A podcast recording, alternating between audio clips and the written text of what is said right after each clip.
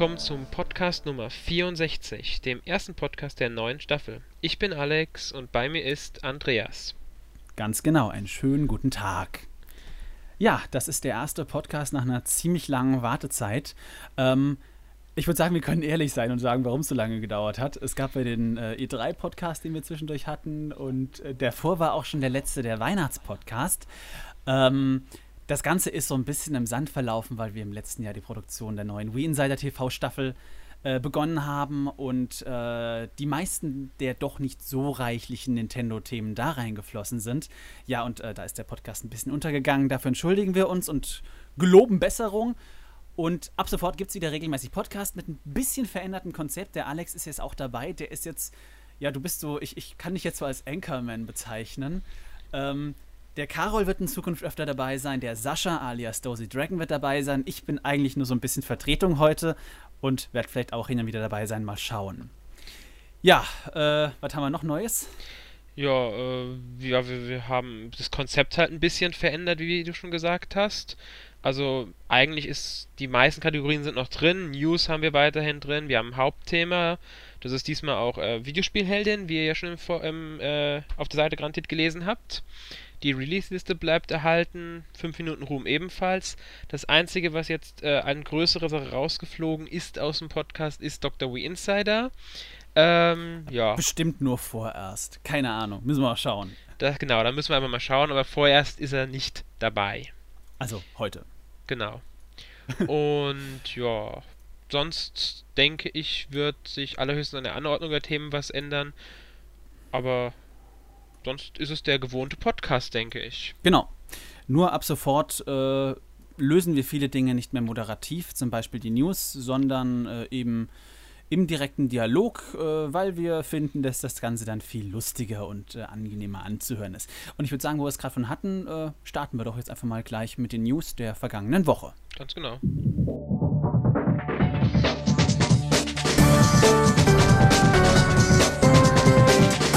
So, jetzt begrüßen wir euch bei den News. Wir haben einige für euch zusammengetragen, die ihr auch auf der Seite nachlesen könnt. Und beginnen direkt mit unserer, mit einer internen News und zwar mit der V5 Beta, die ja kurz vor der Gamescom gestartet ist. Genau. Und äh, das Ding heißt also zu Recht Beta, weil ähm, es gab ja einiges an Feedback, äh, positiv wie auch negativ. Vielen Dank dafür. Und es ist natürlich so, dass da jetzt momentan auch noch einiges zu tun wird. Wir lesen momentan auch im Forum mit. Es gibt ja verschiedene Threads, in denen sich dazu geäußert wird. Und ähm, nehmen das auch zur Kenntnis. Also was als erstes äh, nun in Zukunft, ich hoffe, die nächsten Tage schon folgen wird, ist, dass äh, die Kommentarfunktion bei den News, da wird ja momentan noch einiges kritisiert, ausgebaut werden, dass also erstmal der BB-Code zurückkehrt, die Forenoption mit Smileys, Editieren und so weiter. Äh, und dass das auch dann besser verbunden wird mit dem Forum, dass man im Forum also auch wieder sieht, wenn eine neue News geschrieben wird. Das wird äh, trotzdem ein bisschen anders funktionieren als bisher. Wir wollten die News absichtlich auslagern, weil in Zukunft mehr auf der Startseite geschehen soll und wir euch ein bisschen aus dem Forum rauslocken wird. Äh, der Christian hatte da ganz spezielle Gründe, vielleicht erläutert die sich äh, dir mal irgendwann. Aber wichtig ist auf jeden Fall, es wird sich weiterhin viel tun. Und wir haben auch noch ganz, ganz tolle Pläne mit der Seite. Also äh, seid ein wenig gnädig, dass noch nicht alles funktioniert und geht weiterhin fleißig auf die Seite, schreibt schön fleißig Kommentare in die News und ja, dann hoffe ich, dass sich da also nun äh, immer zeitnah viel verändern wird. Jetzt habe ich mehrmals das Wort zeitnah benutzt, aber ich bin eben fest davon überzeugt, dass es vorangehen wird. Ja, so viel zum Internen. Ja, kommen wir direkt zur zweiten News. Ähm, und zwar geht es dabei um Satoru Iwata, den Chef von Nintendo, wie viele ja wissen werden. Und zwar hat der ein bisschen was über die nächste Konsolengeneration gesagt. Und zwar, dass Nintendo natürlich bereits dabei ist, einen Nachfolger zu entwickeln. Also sie arbeiten schon daran in der Forschung. Ähm, und man muss halt einfach abwarten, wann er kommt. Allerdings will Nintendo nicht einfach nur einen Nachfolger herausbringen, der jetzt nur ein HD-Update wäre, genauso wenig wie man sich auf den Lorbeeren ausruhen. Also man soll eine Innovation wohl wieder erwarten von Nintendo. Was da kommen könnte, muss man jetzt erstmal abwarten. Ähm, ja, aber vor 2013 soll man wohl nicht damit rechnen können. Wir müssen abwarten. Ich denke eher, dass Nintendo auf der E3 2012 bereits was ankündigen könnte, Wann, er, wann der Nachfolger dann kommt, wird sich zeigen. Also ich denke auch, dass äh, wenn es schon nicht 2012 erscheint, auf jeden Fall 2012 angekündigt wird. Ich könnte mir sogar vorstellen, dass es schon ein bisschen früher angekündigt wird.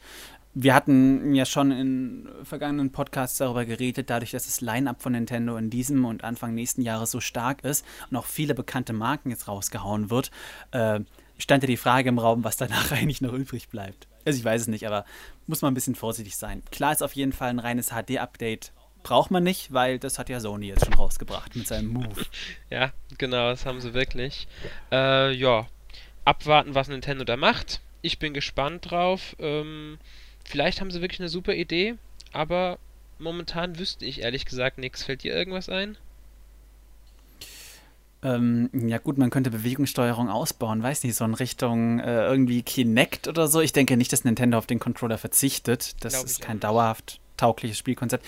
Aber irgendwie, äh, es wäre halt möglich, die, die Remote-Ortung im Raum noch besser hm, hm, hm, irgendwie, was ja auch möglich wäre, äh, wäre weg von der Innovation auf rein technischer Seite, dass man irgendwie äh, soziale Komponenten stärker mit einbringt, dass Nintendo sich also irgendwas Neues im Online-Bereich ausdenkt, wäre wünschenswert. Äh, ansonsten weiß nicht. Es gab ja in der Vergangenheit den Trend, dass Nintendo alle zwei Konsolengenerationen immer innovativ war. Also das NES war neu, das Super Nintendo war ein grafisches Update, N64 hatte viel Neues, der GameCube war ein grafisches Update, Wii war was Neues. Das ist die Frage, was kommt als nächstes? Ich weiß es nicht, man kann spekulieren, aber dafür sind die News jetzt auch nicht da. Äh, schreibt uns doch einfach ins Forum, in die News, in die Comments, heißt das, was ihr darüber denkt. Aber ähm, ja, gut, ist die Frage, wie oft Nintendo das Rad noch neu erfinden kann. Ganz genau. Gut, äh, widmen wir uns dann auch wieder der nächsten News. Und zwar hat Nintendo auf der Gamescom einige Spiele gezeigt und konnte sogar einen kleinen Erfolg ähm, dabei verbuchen. Kirby's Epic Jan, das neue Abenteuer mit dem kleinen ja, Kissen oder was auch. Furzkissen. Ja, Furzkissen, genau. Ähm, hat einen Preis gewonnen. Und zwar ist Kirby Epic Jan äh, Best of Family Entertainment. Der Award, den hat er bekommen. Das ist natürlich jetzt nur einer von ähm, mehreren Awards, die vergeben werden. Und das ist der einzige, der an Nintendo ging. Aber es ist ein Erfolg für Nintendo, würde ich sagen. Und Kirby hat das wohl auch verdient. Ja, also wir haben es ja auch getestet und äh, ich bin mal gespannt. Also ich denke, es wird ein gutes Koop-Spiel. Könnt ihr einiges bei uns nachlesen auf der Seite. Äh, von daher ist eine Erwähnung wert und ich denke durchaus verdient. Äh, Thema Gamescom, ganz interessant. Es gab ja die Besucherzahlen. Und äh, die sind nicht schlecht, konnten vor allem im, vom letzten Jahr nochmal überboten werden. Insgesamt haben 254.000 Besucher dieses Jahr die Messe besucht. Das sind 9.000 mehr als im letzten Jahr. Ist nicht dramatisch viel mehr. Man muss aber auch ganz ehrlich sein, äh, irgendwie passen irgendwann auch nicht mehr Leute rein. Äh, beziehungsweise es macht auch einfach keinen Sinn, weil schon dieses Jahr waren die Schlangen teilweise so pervers lang. Ja, dass man da eigentlich gar nicht noch mehr Leute drin haben möchte. Sei es drum, für die Veranstalter ist es natürlich gut. Es gibt Kohle in der Kasse und äh, zeigt, dass die Branche nach wie vor auf großes Interesse stößt und natürlich auch die Messe in Köln, die sich damit äh, spätestens jetzt als klare Leitmesse in Deutschland, in Europa etabliert hat. Und ich denke auch diese Diskussion, die es da im Vorfeld gab, von wegen, äh, dass es Probleme mit dem Vermieter, mit der Kölnmesse geben kann. Keine Ahnung, was da intern gelaufen ist, aber sowohl Köln als auch Nordrhein-Westfalen und auch die Messe selbst wären blöd, wenn sie sich diese Messe entgehen lassen würden. Deswegen denke ich, falls es da wirklich triftigere Streitigkeiten gibt, werden die zur Not auf finanziellem Weg irgendwie beseitigt und die Köln, äh, Gamescom in Köln wird weiter bestehen bleiben. Auf jeden Fall. Denke ich auch. Also, wie du schon gesagt hast, sie wären ja ziemlich blöd. Und die nächste Gamescom, nur um es erwähnt zu haben, findet übrigens vom 17. August bis zum 21. August 2011 statt. Für alle, die halt hingehen wollen, vielleicht schafft Köln es ja nächstes Jahr, die diesjährigen Besucherzahlen noch zu überbieten. Müssen es aber nicht. Nee, muss nicht unbedingt also, sein. Eine interessante Diskussion in den letzten Tagen ist in so einen Comments über das Thema Gebrauchtspiele entbrannt. Da hat sich THQ zu geäußert. Eigentlich mit nichts Besonderem, denn die Branche klagt ja schon seit Jahren, dass der Gebrauchtspielemarkt so böse wäre. Ja, ähm, ja das besondere Statement von THQ war, dass man gesagt hat, man fühlt sich durch den Gebrauchtspielemarkt betrogen. Ja, das hat zumindest ja. Creative Director ähm, Corey Ladis mal gesagt. Sie haben ja dann kurz darauf, also eigentlich noch am selben Tag, hat ja ähm, Danny Bilson, der ist Executive Vice President Core Games bei THQ, direkt zurückgerudert und am nächsten Tag kam auch eine Pressemeldung, in der sie das Ganze ein bisschen relativiert haben und abgeschwächt haben, weil es ja auch um diesen Online-Pass ging, den Gebrauchtkunden für 10 Dollar oder 15 Dollar oder wie viel sie verlangen werden, ähm, kaufen müssen, um überhaupt alle Funktionen des Spiels nutzen zu können.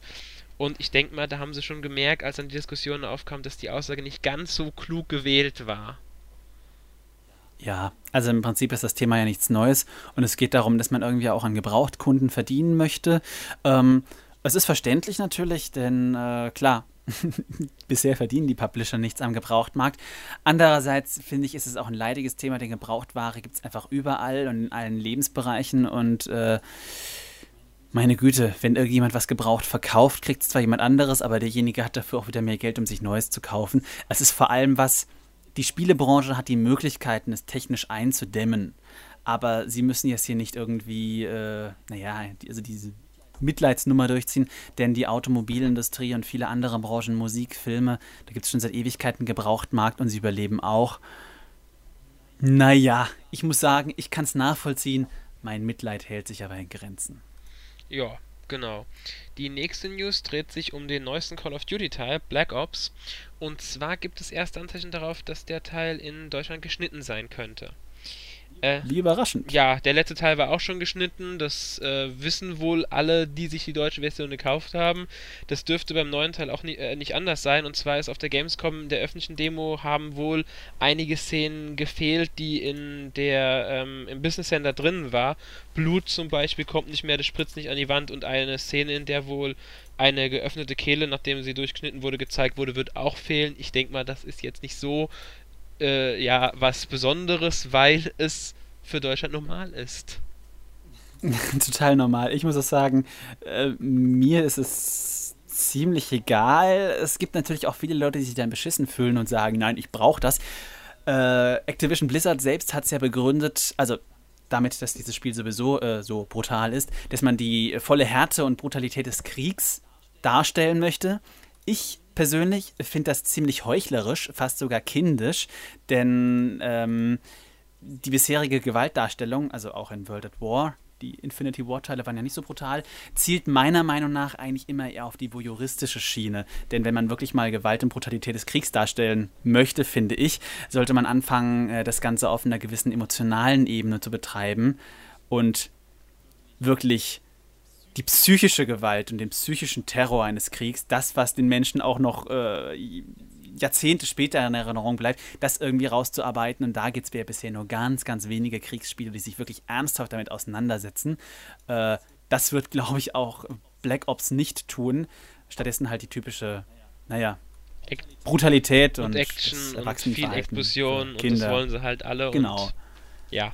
Meiner Meinung nach sind sowieso die Hauptzielgruppe äh, irgendwie also vielleicht lehne ich mich jetzt weit aus dem Fenster, aber ich kriege das immer mit, wenn ich im Bus sitze und dann irgendwelche Kiddies sich über äh, Modern Warfare unterhalten und so weiter. Und das sind doch meistens die, die erstens die unzensierten Versionen haben und zweitens die am meisten danach lechzen. Ja. Gut, das nur mal so eingestreut. Ja, also ähm, die nächste News dann direkt.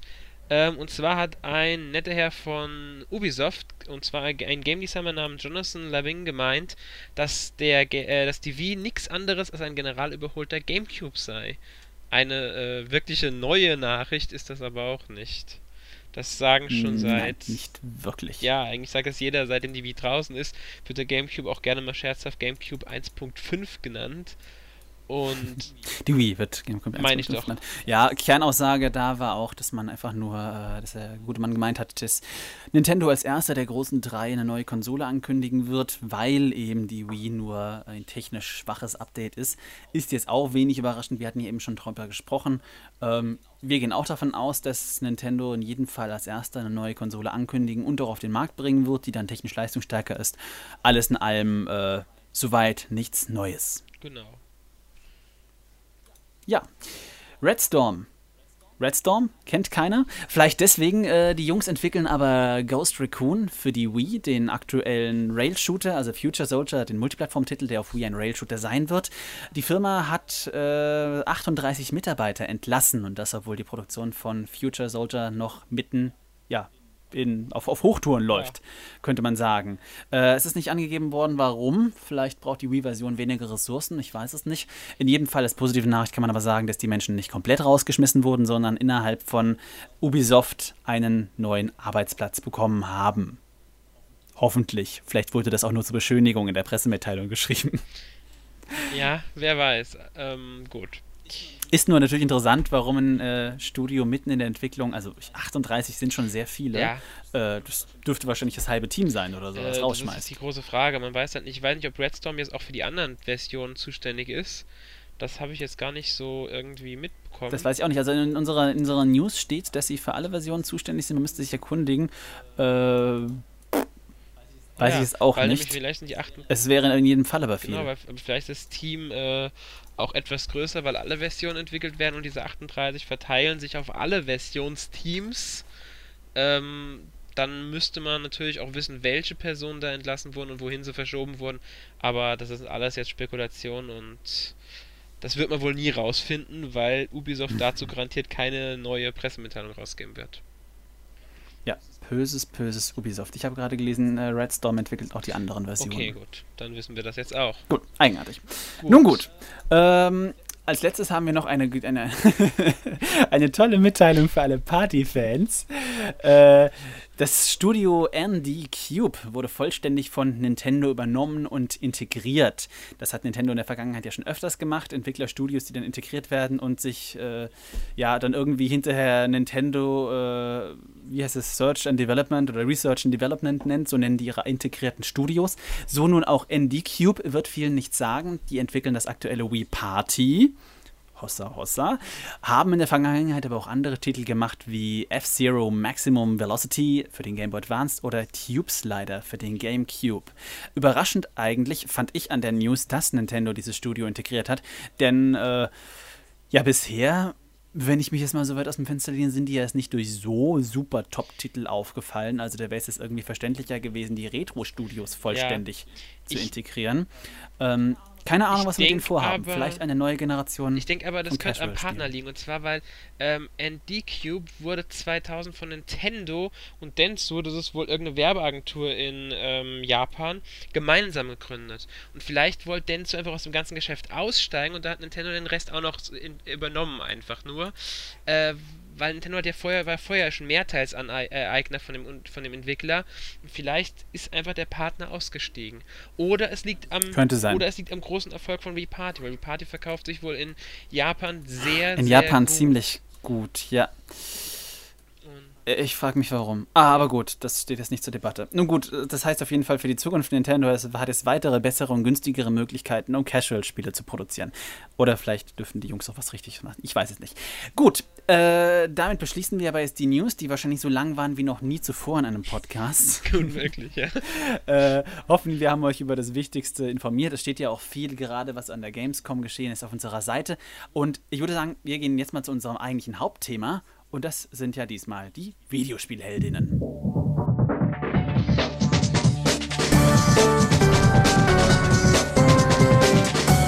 Okay, jetzt heißen wir euch willkommen zu unserem Hauptthema. Wie wir bereits gesagt haben, geht es heute um Videospielheldinnen. Und ja, wir haben uns gedacht, wenn schon ein neues Abenteuer mit Samus und dann noch ein so klassisches rauskommt, das auch offenbar einiges an Story bietet, könnten wir uns doch einfach mal mit dem weiblichen Geschlecht innerhalb von Videospielen beschäftigen. Denn das ist ja äh, ehrlich gesagt so eine Sache. Also, man könnte jetzt, äh, naja, Videospiele waren Zeit ihres Lebens, bevor sie für die Casual Gamer geöffnet sind, eigentlich ein Medium für Männer. Ja? Und äh, ich würde sagen, das hat man einen großen Teil ihrer Existenz dem Medium auch angesehen. Denn Videospielheldinnen, ja, so, soll ich sie mal auf Objekte reduzieren? Ich glaube, ja. man könnte es relativ pauschal schon machen. Es gibt natürlich Ausnahmen, die die Regel bestätigen, aber so hat ursprünglich mal alles angefangen. Ähm, wenn wir jetzt ganz zurückgehen zum Anfang, wenn ich das gerade mal machen darf, um das Thema chronologisch einzuleiten. Äh, weißt du denn, was die allererste Videospielheldin überhaupt war? Äh, also ich erinnere mich jetzt als aller, allererst an Miss Pac-Man 1982, glaube ich, war das. Aber ja. ich bin mir jetzt nicht sicher, ob davor noch jemand war. Äh, ich weiß nicht, ob auf Arcade-Automaten. zumindest die erste, die richtig. Ja, gut, das, das kann gut sein, aber ähm, Pac-Man hatte schon so wenig Pixel, also alles davor lasse ich jetzt einfach mal nicht als Frau ja, durchgehen, weil nicht erkennbar war. Äh, genau, Miss Pac-Man ähm, hat es natürlich nicht mit dem. Äh, ja, mit, mit dem Charakter der, der Heldin als Frau, als solche gespielt. Äh, das war natürlich vollkommen belanglos, dass es jetzt eine Frau war. Das war einfach nochmal das neue Spiel. Ähm, Danach kam eigentlich äh, 1986, da sind wir nämlich schon bei Metroid, mit äh, Samus Aran die erste Frau in einem Actionspiel. Ja. Und die trug halt so einen Anzug, da gibt es lustige Anekdoten zu. Viele Leute haben die nämlich damals gar nicht als Frau akzeptiert. Also, oder nicht, nicht gerafft, dass das eine Frau ist. Auch der Name Samus ist ja jetzt nicht so typisch weiblich. Und haben einfach gesagt, das ist ein Mann, weil Action, Kampfanzug, ja, Videospiele muss natürlich ein Mann sein. Ähm, das hat sich erst später durchgesetzt eigentlich auch erst äh, ja so richtig mit den, mit den äh, neueren Teilen, wo man sie dann hier und da auch mal ohne Anzug gesehen hat und wusste, dass darunter eine, eine blonde Frau mit blauem hier Tauchanzug steckt, dass sie eben wirklich als weibliche Heldin akzeptiert wurde. Ja, ich denke, es ähm, war so durch Super Metroid hat er so das erste Mal richtig die Akzeptanz äh, als sie als Frau hingestellt, denke ich. Ähm, wobei genau. ja schon der Gameboy-Teil, glaube ich, ähm, teilweise dazu geführt hat, würde ich jetzt mal sagen.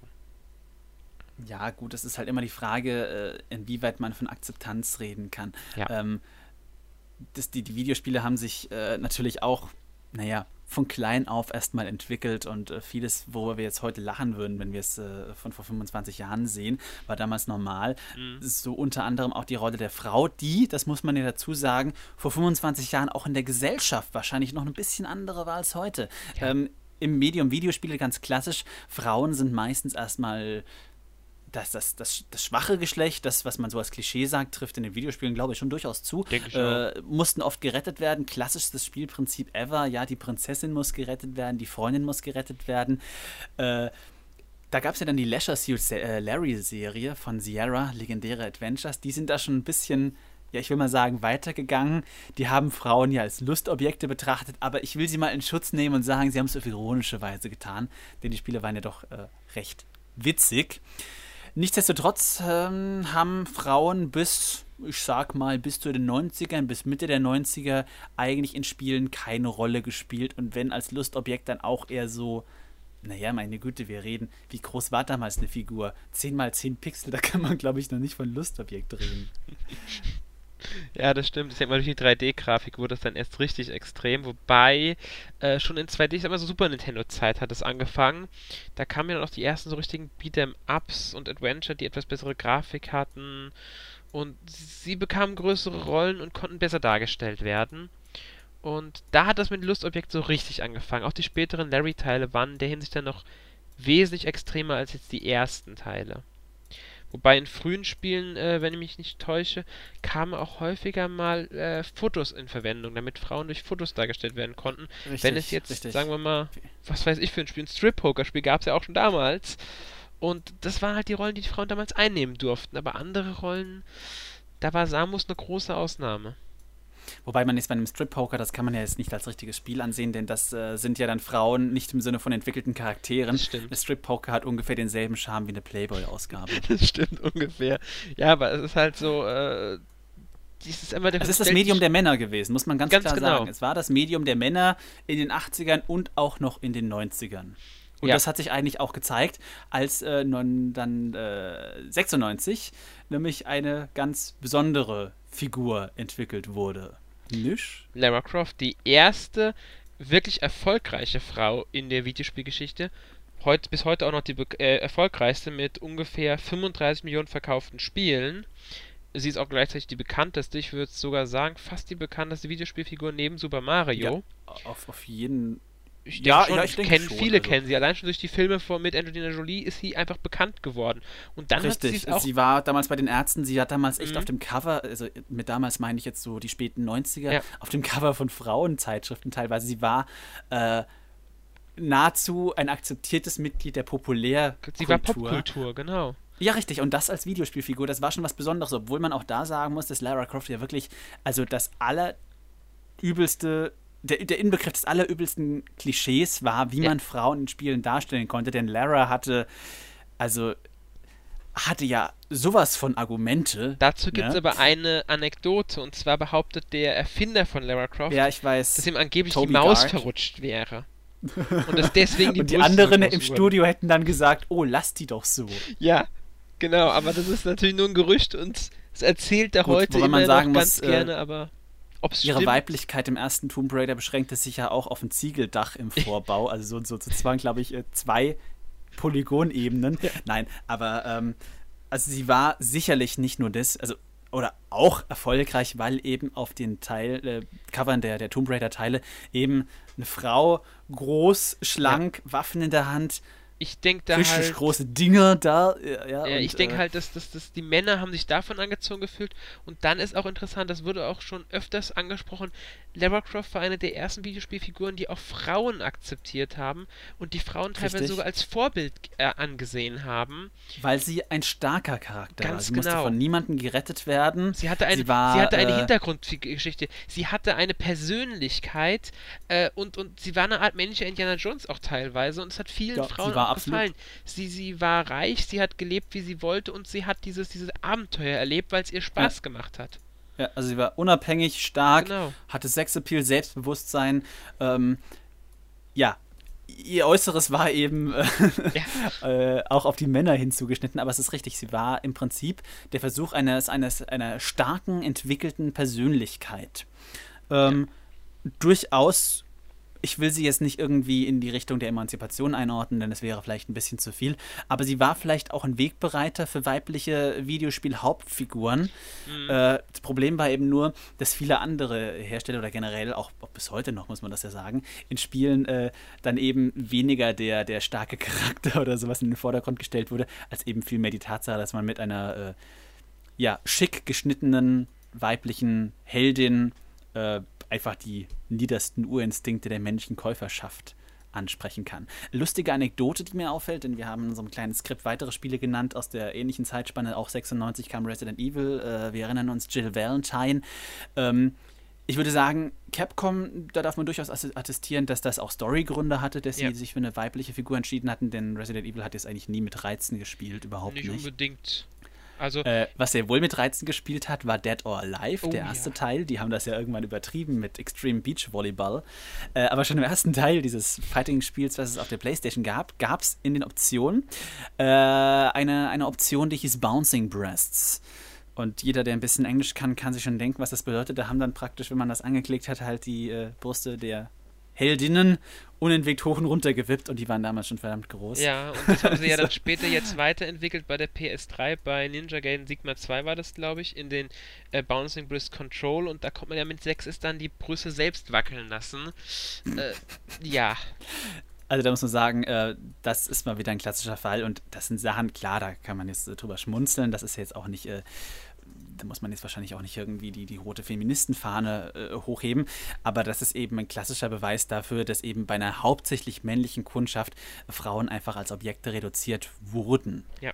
In diesen Fällen ganz besonders. Gerade bei Beat'em-Ups würde ich sagen, weil ähm, man kann sich auch schon Lee angucken, wie die dargestellt wurde in Street Fighter oder eine Nina Williams in äh, Tekken war sie oder Sonja Blade in Mortal Kombat. Es waren immer äh, irgendwo sie waren zwar auch Kämpferinnen und starke Frauen, aber ja, Dead or Alive war da das Große, ähm, was es ganz extrem getrieben hat, aber die anderen waren da auch nicht so viel besser, würde ich jetzt mal sagen. Mhm. Ja, wobei, und das finde ich, ist es eigentlich auch ein wichtiger Punkt an der Sache, äh, Spiele haben natürlich eben ihr Publikum bedient, zum anderen aber auch mal so ein bisschen gleichgezogen mit der Gesellschaft, denn äh, auch abseits der Spiele natürlich nicht so extrem, muss man sagen, dass man eigentlich diese, diese, dieses Frauenbild auch in der Gesellschaft immer mehr etabliert hat. Einerseits müssen wir natürlich von meiner Warte aus äh, zumindest uns jetzt äh, über Gleichberechtigung bei weitem nicht mehr so viele Gedanken machen wie früher, denn äh, ja, also da will ich jetzt keine Diskussion entfachen. Da sind äh, die Fronten geklärt, das ist äh, klar, da gibt es auch keine Diskussion. Aber die Darstellung der Frauen heutzutage hat sich durchaus parallel mit der Darstellung der Frauen in Videospielen entwickelt. Denn äh, sei es irgendwie auf den Magazinen von, auf den Covern von Hochglanzmagazinen, sei es auf dem roten Teppich von irgendwas oder auch in, äh, ganz, ganz tolles Beispiel, in Musikvideos. Ja? Oh ja. die Darstellung von Frauen in Musikvideos geht weit über das hinaus, was es oftmals in Spielen zu sehen gibt. Auch heutzutage werden die Kleider immer knapper. Äh, die Darstellung als Lustobjekt einfach immer mehr forciert, mhm. aber das ist eben eine Entwicklung, die die Videospiele parallel zur Entwicklung in der Gesellschaft genommen haben. Ja, ich denke mal, dass die, die, Videospiele spielen da einfach mit dem, was die ähm, momentan die Konsumenten allgemein auch wollen und fordern und das setzen sie einfach um, weil dadurch ja. erhoffen sie sich neue Kundschaft oder die Kundschaft, die bisher gekauft hat, äh, auch anzusprechen, weil in allen anderen Lebensbereichen wird das auch von vielen gefordert. Ja. Und es ist also, es ist, es wird immer mehr Selbstverständlichkeit, so eben auch in den Videospielen. Nur das mit dem Erwachsenwerden des Mediums, ähm, naja, von einem Knick würde ich nicht sprechen, denn äh, man kann das nicht über einen Kamm scheren. Aber es ist eben so, dass sich die Heldinnen als sie dann erstmal aufkamen, finde ich schon primär so in Richtung Sex Sales entwickelt haben und äh, dann eben primär auch wieder Ausnahmen von der Regel kamen. Ja. Dazu muss man auch sagen, dass man Heldinnen sowieso meistens in Spielen gespielt hat, in denen man sie sieht. Ja, zum Beispiel gibt es nur ganz wenige Ego-Shooter-Heldinnen. Äh, no One Lives Forever wäre da so ein Beispiel. Oder Drenna Dark aus Perfect Dark. Oh ja, richtig, richtig, super, Joanna Dark. Äh, das sind übrigens interessanterweise dann meistens Heldinnen, die nicht wirklich mit ihren äuß äußeren Reizen. Stimmt. Wobei in den späteren Teilen Punkten. von Perfect Dark, die dann erst auf der Xbox kamen, naja, da wurde sie ja dann ein bisschen abgewandelt, aber die Spiele waren auf der Weitem nicht mehr so gut. Ja, stimmt. Aber Na gut, wer, wer vergangene Sachen von mir gehört hat, der weiß, für mich gibt es nur einen Perfect ja. Dark. Aber mehr. Und das ist auf dem N64. Ja, mehr Frauen jetzt als Ego-Shooter-Figuren fallen mir auch nicht ein. Nee. Und oftmals sind es dann eben, äh, oder auch in Actionspielen, Männer mit Brüsten. Ja. Das muss man auch mal dazu sagen. Weibliche Themen kommen nämlich in Videospielen bis heute so gut wie überhaupt nicht vor. Mir fällt ehrlich gesagt jetzt kein einziges Spiel in dem. Doch, mir fällt eins ein. Es gibt, äh, ich kenne das, ich weiß gar nicht, das gibt es garantiert Multiplattform auf dem PC auch. Ich kenne es vom Xbox äh, Arcade Marktplatz. Äh, die Diner Dash-Reihe. Das Ach, sind. Ja. Ähm, genau. Casual-Spielchen. Die Heldin heißt dort Flo. Ist so das typische Abziehbild der modernen, eigenständigen, selbstbewussten Frau. Ja. Ähm, ich glaube, die baut sich äh, ein Restaurant, eine Wahrscheinlich Café ein Diner auf, ja, ein Restaurant. Ich habe es nämlich selbst leider nicht gespielt. Doch, ich habe es schon mal Aber gespielt. das ist eben äh, ganz interessant, das ist eben ein Spiel, das jetzt eben nicht das typische Frau ist weiblicher Actionheld-Verschnitt und muss die Welt retten, so wie es auch jeder Mann machen könnte, sondern das ist eben ein Spiel, das auch, sag ich mal, eher weibliche Themen thematisiert. Deswegen ja. spielen ja auch viele Leute die Sims.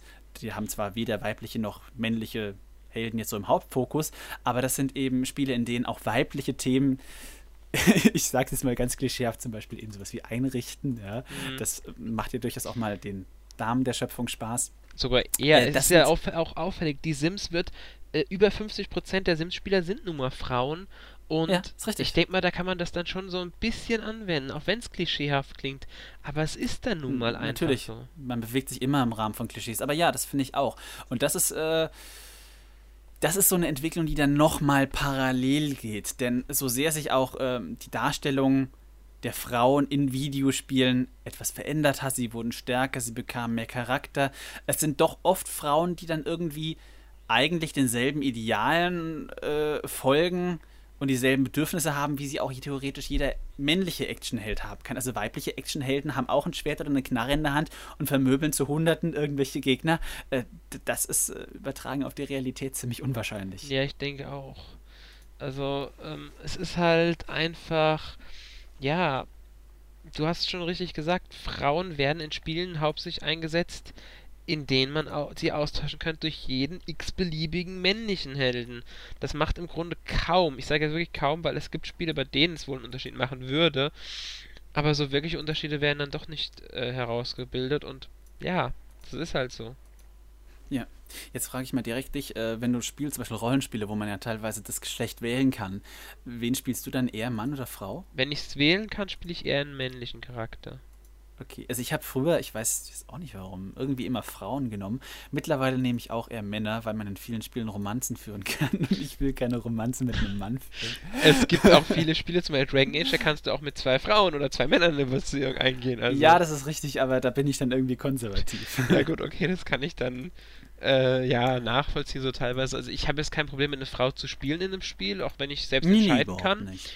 Ähm, also ähm, gerade bei. Aber es ist zum Beispiel auch auffällig, dass äh, in, in Spielen mit rein weiblichen Heldinnen äh, zum Beispiel seltenst Äh, dann irgendwie das Thema Beziehung, Affäre, Romantik ja. ist ja auch in jedes, jedes Spiel, was auf sich hält, was ein bisschen mehr Story hat, hat dann auch mal irgendwie eine Love Story nebenbei. Das ist ganz normal.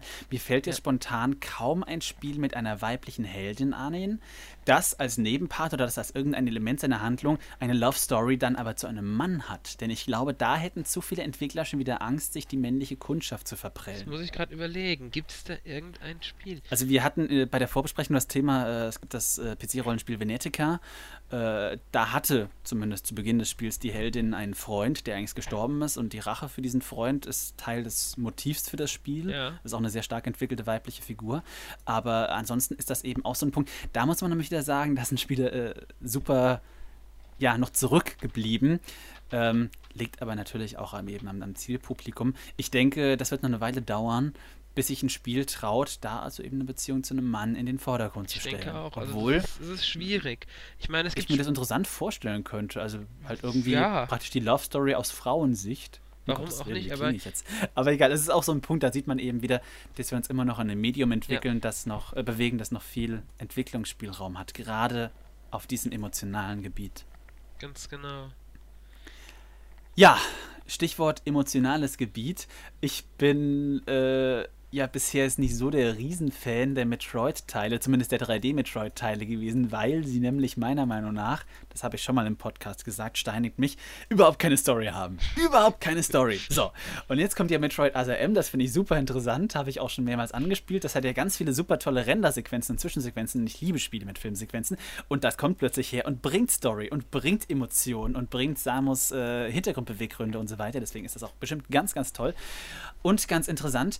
Und ähm, das Spiel ist, finde ich, insofern nochmal eine besonders lobende Erwähnung wert, als dass es, also jetzt müsste ich lange nachdenken, glaube ich, wirklich eines der wenigen Spiele von Nintendo konkret ist, das äh, wirklich mal die Story in den Vordergrund ja. stellt und dann gleich die Story mit einer Frau und eine Story, die sich eben äh, mit, mit Emotionen, mit persönlichen äh, Beweggründen, die äh, Samus dadurch ihr Leben führen, man spielt da ja, wenn ich das richtig mitbekommen habe, äh, verschiedene Abschnitte, äh, die das praktisch so in der Story vereinen. Das ist schon ziemlich wegweisend für Nintendo, würde ich mal fast behaupten. Ja, aber ich, ich denke, da ist der Einfluss von, mit wem arbeiten sie zusammen? Ninja irgendwas oder? Team, Team Ninja, ja. Ja, genau, Team Ninja hießen sie. Ich denke, das ist denen ihr Einfluss, weil die sind ja doch eher Story-affin so ein bisschen. Mhm. Und vielleicht ist es so ein Versuch von Nintendo, wie Stories ankommen, weil die haben ja Franchises, wo sie es einsetzen können. Es ist unglaublich, dass Nintendo einen Versuch machen ja. muss. Ja. Aber ja. Aber ich warum sie gerade Samus dafür wählen, vielleicht weil sie es anbietet. Ich weiß nicht. Vielleicht weil sie aber auch, das finde ich zumindest als Charakter noch nicht so entwickelt ist. Das kann sein, ja. Und das Potenzial dazu bietet. Wer den aktuellen Iwata Fragteil gelesen hat, äh, da hat sich ja der um Gottes Willen, jetzt weiß ich ja den Titel nicht, äh, der, der Produzent von Metroid Other M eben äh, auch zu Wort gemeldet, der wiederum für Nintendo arbeitet, nicht für Team Ninja. Und der, dessen Intention es eben ursprünglich war, ein, ein storylastiges Metroid-Spiel rauszubringen. Äh, das heißt, es ist schon mal schön, dass da die Intention von Nintendo selbst kam. Aber das ist ja einfach so ein Punkt, wo Nintendo noch total unterentwickelt ist. Ja. Eben mal Stories zu bringen. Deswegen umso löblicher, aber ich hoffe eben, dass Nintendo sich da auch einen Gefallen tut und einfach die Story, die weibliche Person, emotionale Beweggründe, all diese Themen, die wir jetzt behandelt haben, einfach ordentlich rausarbeitet und damit einfach was Gutes abliefert. Ja, also ich, ich hoffe es auch und ähm, vielleicht ist es ein Wegweiser für Nintendo und vielleicht bringt es auch die Frauen in Videospielen ein bisschen weiter voran, weil wenn man sich die letzten Titel anguckt, die da erschienen sind, äh, da war ja auch nicht allzu viel Entwicklung. Nimm mal Bayonetta für die HD-Konsolen oder. Um Gottes Willen. Äh, jetzt Bayonetta ist wieder ein Abziehbild aller Videospiel-Klischees bei einer Frau. Aber besonders japanischer, weil Japaner lieben ja dieses. Ja, Japaner, die, die Japaner sind ja ganz Bibliothekfrau mit Brille und, genau, und etwas zugeschlossen, ja. aber trotzdem sehr sexy. Vielleicht noch Schulmädchen-Look. Ja, das. Seltsamerweise lieben die das. Bei Schulmädchen-Look fällt mir auch wieder dieser Wie-Titel, wie hieß er? Ähm, One Chanbara äh, Bikini Zombie Slayers Ja, ein. ja, irgendwas Zombie, Bikini Zombie. so hieß der. Und das ist auch wieder so typisch japanisch. Da rennt eine Frau, ein Cowgirl, in, in, einer, in einem Bikini mit Samurai-Schwert durch die Gegend und schlachtet Zombies. Das ist japanisch. Also eigentlich müssen wir jetzt mal fast sagen, dass an. Äh, dem aktuellen Frauenbild in Spielen die Japaner schwitzen. Ja, kann gut sein. Zumindest die Überzeichnung des Klischees der Frauen ist in japanischen Videospielen deutlich stärker als in westlichen. Ja, ist es. Auch weil die Japaner sich viel mehr, sich viel mehr Freiheit bei der Kostümierung ihrer Helden und so weiter rausnehmen. Ja. als, äh, als das westliche Entwickler. Aber Japaner sind ja auch in der Hinsicht allgemein etwas krass. Aber wenn ich überlege, wie viele Dating-Simulationen es bei denen gibt, äh, die lieben Dating-Simulationen, in denen man als Spieler mit irgendwelche Frauen rumkriegen muss, die eigentlich nur Manga-Zeichnungen sind, die vielleicht fünf verschiedene Animationen pro Szene haben oder so. Trotzdem lieben die Japaner diese Spiele. Das ist ja mittlerweile schon Ich so weit. irgendwo gelesen. Das ist ja ewig weit Ja, gegangen. Der eine. Ein Japaner hat mal eine Videospielfigur hei- geheiratet. Ja, ja, jetzt dieses Jahr oder letztes. Jahr war das, da hat der im Grunde die geheiratet, das war eine richtige Hochzeit mit, mit Priester oder was das auch war und ein DDS stand im Grunde an der Stelle der Frau sozusagen da. Also das ist dann schon extrem. Und das ist offiziell als Ehe anerkannt. Das, es gibt auch Leute, die kämpfen dafür, dass es erlaubt wird, virtuelle Figuren offiziell in Japan als, als richtig anerkannte Ehefrau zu heiraten.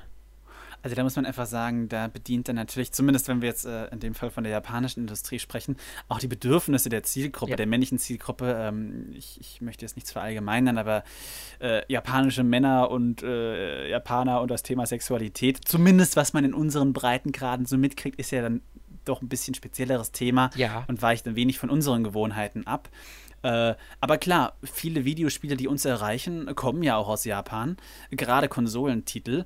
Und Mhm. äh, ist natürlich äh, dann auch nicht so verwunderlich, dass deren Frauendarstellungen dann doch nochmal ein bisschen von der Realität abweichen. Ja, aber Metroid, also Samus kommt ja auch aus Japan. Muss man auch bedenken. Oder zum Beispiel Prinzessin Peach, die ja jetzt nicht so die, äh, jetzt, sie ist eigentlich kein, Ja. kein Lustobjekt, wirklich. nee, sie ist aber auch kein entwickelter Charakter, Das stimmt. sagen. Oder Prinzessin Zelda, aber das ist halt, ja, man kann Wobei ich mir bei, bei Zelda wirklich, da lege ich ja Hoffnung in Nintendo, dass sie Ja. es irgendwann mal packen, in den Arsch kriegen und ihre Figuren im Zelda-Universum mit mehr Persönlichkeit ausstatten. Denn Zelda äh, muss jetzt kein Lustobjekt sein, aber ich würde mich sehr freuen, mit, äh, an, an Zelda eine, eine Person mit Persönlichkeit zu haben. Ja, wo- Wenn schon Link nicht sprechen darf, genau. das ist ja okay. Aber sie könnten ja zumindest äh, die emotionale Story und Atmosphäre, das, was ich bei Zelda-Spielen immer geschätzt habe, wäre viel stärker, wenn man einfach den Leuten Persönlichkeit entwickelt, wenn die Entführung von Prinzessin Zelda mal nicht nur einfach gameplay-mechanisch die Vorgabe wäre, sondern wenn es einen wirklich emotional bewegen würde, diese Person zu retten. Ja, das fände ich auch Und sehr da- schön.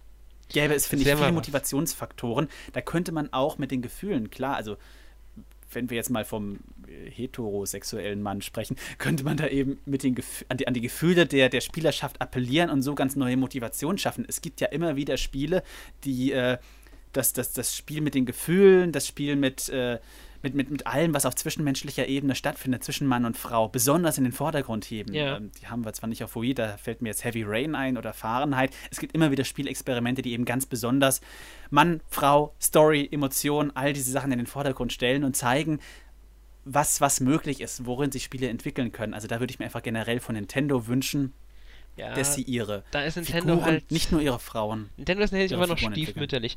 Aber man muss sagen, der letzte Zelda-Teil, also Twilight Princess, hatte ja ganz leichte Andeutungen in die Ja, Richtung. Da gab es ja eine Zwischensequenz, in der Zelda sogar mit einem Schwert äh, hier Genau. in der Hand. Und dann war ja noch ob diese sie ganze Geschichte um hatte. die entführten Kinder mit drin. Und wie heißt die Elia oder so, die Jugendfreundin von Link ja, ja, die, die fast so eine Art Link. Ja, genau. War, war sie seine richtige Freundin? Ich, also sie war nicht, es, ist, es, hat zwischen den mehr Kindern als zwischen Zelda und Link. Ich habe irgendwie das Gefühl gehabt, bei dem Zwischen Teil. Zelda und Link gab es irgendwie nie was. Ja, Selbst bei deswegen, äh, außer in der Ocarina of. Time gab es die äh, Sal Salia, hieß sie, glaube ich. Genau. Die ja auch Links beste Freundin war. Ach, Link und Zelda, die. Was, was haben die schon gemeinsam? Die kennen sich ja nicht. Ja, außer in Aber der ist ist Zeichentrickserie, da ist Fall- ja immer was gewesen. Richtig. Also ich denke, es ist auf jeden Fall so, dass man eben äh, nicht nur, um hier irgendwie die Emotion, Emanzipation was Gutes zu tun, Mhm. äh, diese, diese Figuren entwickeln könnte, sondern ich denke, es wäre auch einfach eine Bereicherung für das Medium an sich, Denke ich auch. wenn einfach Figuren, und damit meine ich eben auch Frauen, mehr entwickelt würden. Das ist, ist, ist, halt etwas, ich weiß auch gar nicht, wieso das so ein Problem ist. Also, äh, ich habe aber das Gefühl, ähm, die nächsten Spiele, die so kommen, also storymäßig, die bringen die Frauen mehr rein. Äh, aber sie werden, wenn dann nicht zur Hauptfigur, sondern weiterhin bleiben sie eine Nebenfigur und dann häufig auch eine, die gerettet werden muss. Oder ähm, es fehlt einfach noch was. Welche Reihe nicht aber mir jetzt positiv auch wieder einfällt, ist Resident Evil. Die hat ja eigentlich fast, es gibt ja fast immer Frauen in den Spielen. Mir fällt jetzt eigentlich kein Mhm. Teil, an dem es keine Frau gibt. Und da sind die Charaktere ja doch etwas ausgearbeitet mehr. Wenn ich mich jetzt nicht komplett. Durchaus. Hm? Durch, durchaus. Klar, Es- nee. es- es gibt also auch solche Beispiele. Äh, Beispiele, nee, natürlich, selbstverständlich gibt es die. Aber das Groß der Spiele und sagen wir jetzt mal, äh, so teuer kann ein Autor nicht sein, der da eine gescheite Geschichte schreiben kann. Ich denke einfach, viele, viele Spiele legen darauf auch einfach keinen Wert, weil es nicht nötig ist. Ja, man kann auch 20 Millionen Exemplare verkaufen und es kommt überhaupt keine Frau drin vor. So ja, Call of Duty oder sowas. Mir fällt da noch ein Titel ein, der wo man auch aus der Ego-Perspektive spielt. Mirror's Edge. Ja, richtig. Das war ein Titel, da hat man richtig. Face gespielt aus der Ego-Perspektive. Und in der Story, das war sogar eine etwas tiefgründigere Story. Und Face hatte Beweggründe, warum sie das gemacht hat. Und ähm, warum sie überhaupt diesen Job hat und warum sie dann das ganze Abenteuer besteht. Weil sie ja betrogen wurde und bla und was weiß ich. Ich habe es nicht durchgespielt, ich weiß nicht so genau. Nur was so in der Presse stand. Aber das war auffällig und da kam ja auch irgendwie ihre Schwester noch drin vor. Und das ist etwas, was tiefgründiger ist wieder ein bisschen. Und, und ich finde damit automatisch auch gleich besser. Ja, und da fällt mir also auf. Ein ganz starker Motivationsfaktor ist für mich einfach immer noch in Spielen, wenn ich Bindung zu den Figuren habe, ja. wenn ich Story habe. Und, und Nintendo ist, ist ein ganz traditionelles Unternehmen und Nintendo definiert Spiele wirklich als das, was man spielt, ja. als, als die Summe der Gameplay-Mechaniken. Das funktioniert auch immer, ja. ja. Aber ich denke auch, Nintendo muss sich eben weiterentwickeln, sollte sich weiterentwickeln, ich wünsche es mir. Und eben zu seinen tollen Spielen, reinen Spielen, die sie erschaffen können, auch einfach äh, das Medium für sich entdecken, die, die Möglichkeiten und das einfach Wäre weiterentwickeln. Schön. Denn eigentlich war Nintendo spielerisch immer führend, immer ganz weit vorne. Und äh, Jetzt sacken sie so ein bisschen ab. Die Qualität ist zwar immer noch super, aber sie sind, finde ich, nicht mehr Vorreiter, was Spiele ja, betrifft. Nee. Höchstens hier und da bei spielmechanischen Innovationen, aber nicht mehr bei Spielen als Gesamtpaket. Da sind mittlerweile andere innovativer. Denke ich auch. Was halt das Problem ist für Nintendo, das kam zumindest mal ähm, so auf, das hat wohl mal Eiji Numa gesagt, der jetzt für Zelda maßgeblich mitverantwortlich ist äh, zumindest gerüchteweise soll das gesagt haben, dass er wohl mal eine Zel Zelda mit einer Story machen wollte, einer richtigen Story. Aber Miyamoto ja, das, das abgeblockt hätte angeblich. Glaube ich mal gelesen. Das kann ich mir auch vorstellen. Miyamoto ist, denke ich, also so schätze ich ihn ein, so ein Hardliner. Denke ich auch. Der ist sehr also konservativ. Wirklich der Game Designer und für ihn ist das Game das, was man spielt. Ganz genau. Es gibt ja auch, auch, Entwickler, die die Ansicht vertreten, Zwischensequenzen reißen aus dem Spielfluss oder sowas. Äh, das ist ja okay. Valve ist so eine Firma, die dann alle Sequenzen nur in Spiele, also aus der Sicht des Spielers inszeniert. Das ist ja okay, da gibt es ja verschiedene Möglichkeiten. Das aber ich finde das eben, ich, ich, ich finde einfach, Spiele sollten in Zukunft mehr auf den erzählerischen Punkt setzen, mehr auf die Entwicklung von Story, von, von Figuren setzen. Und das ist eigentlich äh, der Schritt, mit dem das Medium weiter erwachsen werden könnte. Ja, und da, wodurch auch die Würde Frauen profitieren könnten dann wieder. Was mir aber einfällt, nochmal zu Mirror's Edge ganz kurz. Du hast wegen Autoren gesagt, dass man mehr Autoren holen muss, die könnten dann auch die Frauen mehr ausarbeiten insgesamt. Bei äh, Mirror's Edge, Face ist ja eigentlich gut ausgearbeitet. Die Autorin dahinter ist ja die Tochter von dem Scheinweltautor Terry Pratchett, also Rihanna Pratchett. Und die schreibt ja mittlerweile nicht nur Bücher, aber sie hat großen Erfolg mit Videospiel, ähm, äh, Drehbüchern sozusagen. Overworld, äh, Overlord heißt. Overlord hat die Story zugeschrieben. Äh, also es gibt auch gute Beispiele für sowas, wo sie sich dann doch teurere Autoren mal holen, die rein für Spiele sind. Oder BioWare ist auch so ein Beispiel. Die haben ja auch ja, ewig natürlich. viele Autoren. Oder auch Final Fantasy, klar, ja. nie diese Ausnahmen gibt's. Aber ich würde mir wünschen, dass es einfach in Zukunft noch mehr der Fall wird, denn auch ja, eine gute Story, selbst wenn sie nur beiläufig ist. Sie muss ja nicht immer das zentrale Element wie bei Rollenspielen sein, aber auch ein Actionspiel profitiert immer von einer guten Story. Max Payne wäre nur ein durchschnittliches Spiel geworden, wenn es nicht diese fantastische Story gehabt hätte. Und übrigens auch gut entwickelte weibliche Charaktere, fällt mir gerade auf bei Max Payne. Mona 6 äh, ja. war für den Helden sowohl Lustobjekt als auch eine tragische. Oh Gott, da kriege ich mal auf den Deckel. Wie spricht man das aus? Femme fatale? Ich glaube schon. äh, also ähm, für, den, für, den Figur, äh, für den Spieler eine Figur, zu der er eben eine Bindung aufbauen kann und Lustobjekt. Da gibt es viele, viele Facetten, wie man das gestalten kann. So, ich würde sagen, äh, das Thema können wir mal damit beschließen für den Augenblick, weil wir haben nämlich noch was. Äh, ein Audiokommentar von unserem User WeProfi, der sich zum erscheinenden Metroid und zur Rolle der Frauen in Spielen geäußert hat und da, glaube ich, auch in vielen Punkten jetzt dem zustimmt, was wir schon gesagt haben. Und ich würde sagen, da hören wir jetzt mal rein. Hallo liebe Hörer, ich bin Wie-Profi, bekannt aus dem Forum. Bevor ich zum Thema Videospielheldinnen komme, möchte ich erst noch ein paar Sachen über Metroid Other M loswerden. Wer mich aus dem Forum kennt, der weiß, dass ich ein großer Metroid-Fan bin und ähnlich wie unsere Strins nicht nur die Prime-Trilogie fast in- und auswendig kenne, sondern ich habe natürlich auch alle anderen Teile gespielt. Umso mehr freut es mich, dass nach etwa drei Jahren, nachdem Corruption, der dritte und letzte Teil der Prime-Trilogie erschienen ist, dass jetzt schon Metroid also M auf uns wartet. Ich bin schon unglaublich gespannt darauf, weil der Fokus jetzt mehr auf der Geschichte mit den zahlreichen Videosequenzen und der Action liegt. Ich kann mir vorstellen, dass die Steuerung, die ja an die NES-Steuerung angelehnt ist, sehr gut zu ASA-M passt. Zum einen, da sich ein Digi-Kreuz besser zum Steuern in einer 2D-Umgebung eignet, zum anderen kann ich mir auch vorstellen, dass die Spezialaktionen, die man ja eigentlich auch als Quicktime-Events bezeichnen kann, aber im positiven Sinne, neben den 3D-Einlagen die nötige spielerische Abwechslung bieten. Eine Spezialaktion ist zum Beispiel dann das Ausweichen von Gegnern in letzter Sekunde. Interessant stelle ich mir auch die gut inszenierten automatischen Kameraschwenks vor, die in dem iWater fragt Interview erwähnt wurden. Ihr merkt also, ich bin schon richtig heiß auf Metroid ASM und ich bin wirklich guter Dinge, dass sich die Serie nach der Trilogie wieder an den älteren Teilen der Serie orientiert. Doch jetzt zum eigentlichen Thema Videospielheldinnen. Für mich ist es ein zweischneidiges Schwert. Auf der einen Seite, und da wird mir jeder männliche Spieler zustimmen, kann eine weibliche Spielfigur ein Spiel extrem aufwerten. Tomb Raider ohne Lara Croft fände ich zum Beispiel weitaus weniger interessant, müsste man mit einem männlichen Helden das Abenteuer bestreiten, aber ein Prince of Persia kann ich mir dagegen auch nicht so richtig mit einer weiblichen Videospielheldin vorstellen. Ich finde, den besten Effekt erzielen weibliche Nebencharaktere, die einem während des Abenteuers beistehen. Auf der anderen Seite kann ich mich aber auch nicht mit übertrieben dargestellten Geschlechtsmerkmalen von Videospielheldinnen anfreunden. Die leicht bekleideten Mädels aus Dead or Alive sind mir dann doch zu viel des Guten. Auch die Brüste von Samus nehmen mit jedem neuen Auftritt von ihr immer mehr an Umfang zu, also so scheint es mir zumindest. Bisheriger Höhepunkt waren Samus Brüste in Super Smash Bros. Brawl. Da habe ich mich schon sehr gewundert, wie ich Zero Suit Samus zum ersten Mal gesehen habe.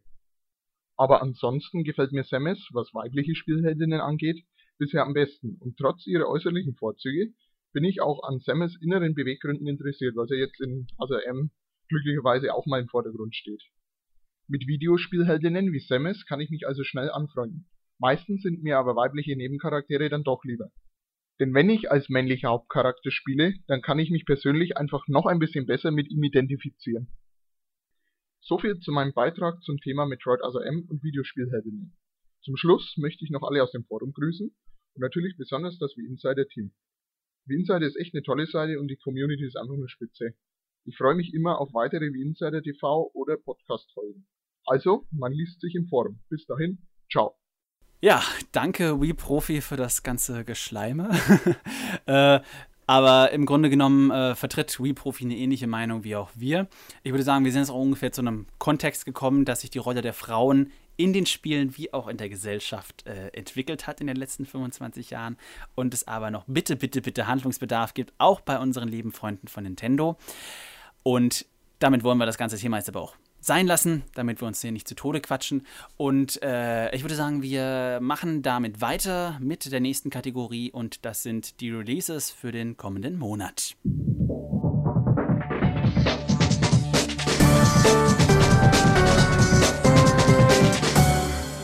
So, dann wären wir bei den Releases für den Monat September. Bereits am 2. September ist Gormiti, die herrschende Natur von Konami erschienen. Das sollte eigentlich bereits Ende August erscheinen, wurde dann aber nochmal kurz verschoben. Am 3. September äh, erscheinen Ben 10, Alien Force, Wilgax Attacks von Namco Bandai und außerdem die beiden Nintendo-Titel Tetris Party Deluxe und Metroid Other M, auf das natürlich viele schon wieder freuen werden, denke ich. Und ich würde sagen, wir wissen, was davon gekauft wird. Ne? Ja, ich denke auch. Äh, am 7. September folgt dann von F&F Distribution Marines. Äh, 9. September kommen Dance Dance Revolution Hottest Party 3 von Konami und das neue Spider-Man Dimensions von Activision. Am 10. September sind dann äh, 10 Minute Solutions von Activision Blizzard Schlag den Rab von Namco Bandai und Batman The Brave and the Bold von Warner Bros. Interactive dran. Ähm, dann am 15.09. erscheinen Drag and Stock Racer von Nordic Games sowie einige Titel für die Softwarepyramide, also einige ältere Titel, die wir schon kennen. Das sind äh, Resident Evil 4, Summer Athletics 2009, World of Zoo und das letztjährige ähm, SmackDown, also WWE SmackDown vs. Raw 2010, die werden dann alle für etwas günstiger im Handel sein. Das dürfte auch einige interessieren, denke ich. 10 bis 20 Euro sind das, ne? Nee, die sind so, ich glaube, die liegen bei, äh, für eine Wii-Spiele bei 22 Euro sogar. Was? Dann würde ich nicht kaufen. Ja. Äh, am 16. September kommt dann Allround Hunter von NBG EDV Handels- und Verlags GmbH. Am 17.09. kommt das Spiel zum gleichnamigen Film Ich einfach unverbesserlich das Spiel von Namco Bandai Partners sowie von F&S Distribution das Spiel zur Show Popstars, das auch genauso heißt. Oh mein Gott. Ja, was das ist, können wir uns ja eigentlich denken. Entschuldigung, das musste gerade sein. Ja, es ist in Ordnung. Ähm, am 23.09. kommt dann äh, Hot Wheels Battle Force 5 von Activision. Äh, dann das neue Disney Sing It Pop Party für Dis auch von, äh, von Disney Interactive. Und World Game Tour von NBG EDV Handels- und Verlags GmbH.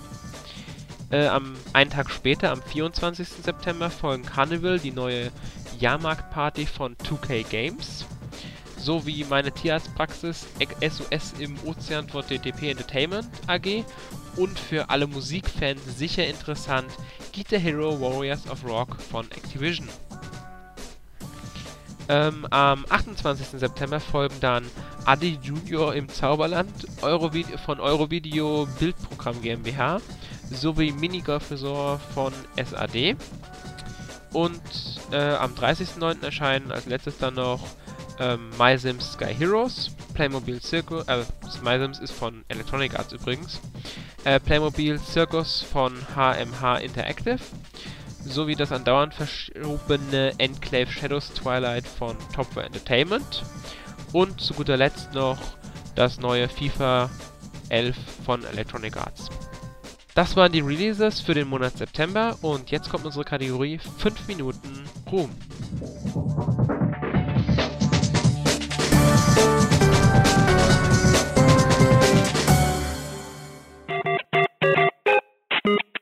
It's me, Mario. I'm so happy. It's my 25th anniversary. Mamma mia. You can help me rescue the princess. Los geht's. Woohoo! 5 Minuten Ruhm steht in dieser Ausgabe unter einem ganz besonderen Stern. Anlässlich des 25. Geburtstags von Super Mario möchten wir unserem Lieblingsklempner daher diese Sendezeit im Podcast widmen. Am 13. September 1985 erblickte Super Mario erstmals das Licht der Videospielwelt im NES-Klassiker Super Mario Bros. Dies ist für Nintendo die offizielle Geburtsstunde des Latzhosenträgers. Auch wenn Mario bereits zuvor in Münzautomaten-Spielen als Jumpman in Donkey Kong oder eben als Mario Mario Bros. sein Unwesen trieb. Super Mario hingegen läutete eben erst 1985 ein neues Videospielzeitalter ein.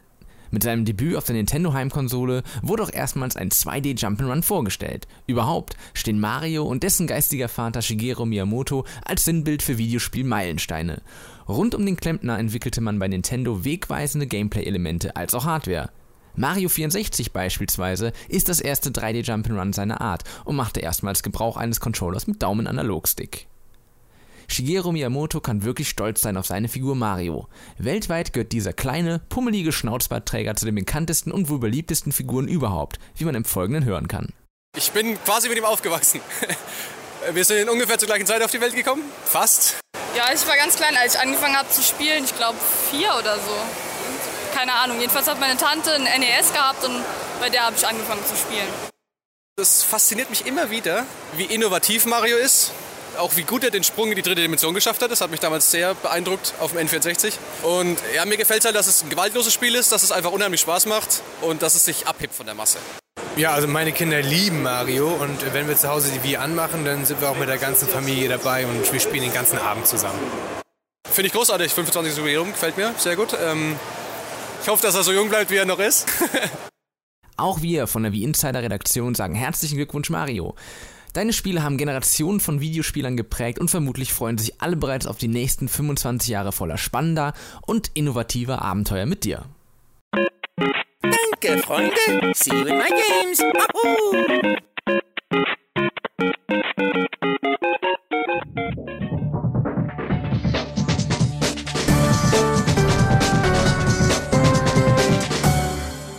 Ja, das war unser, neu, unser erster neuer Podcast. Ähm, ich hoffe, er hat euch Nach gefallen. langer, langer Zeit. Ja, nach sehr langer Zeit.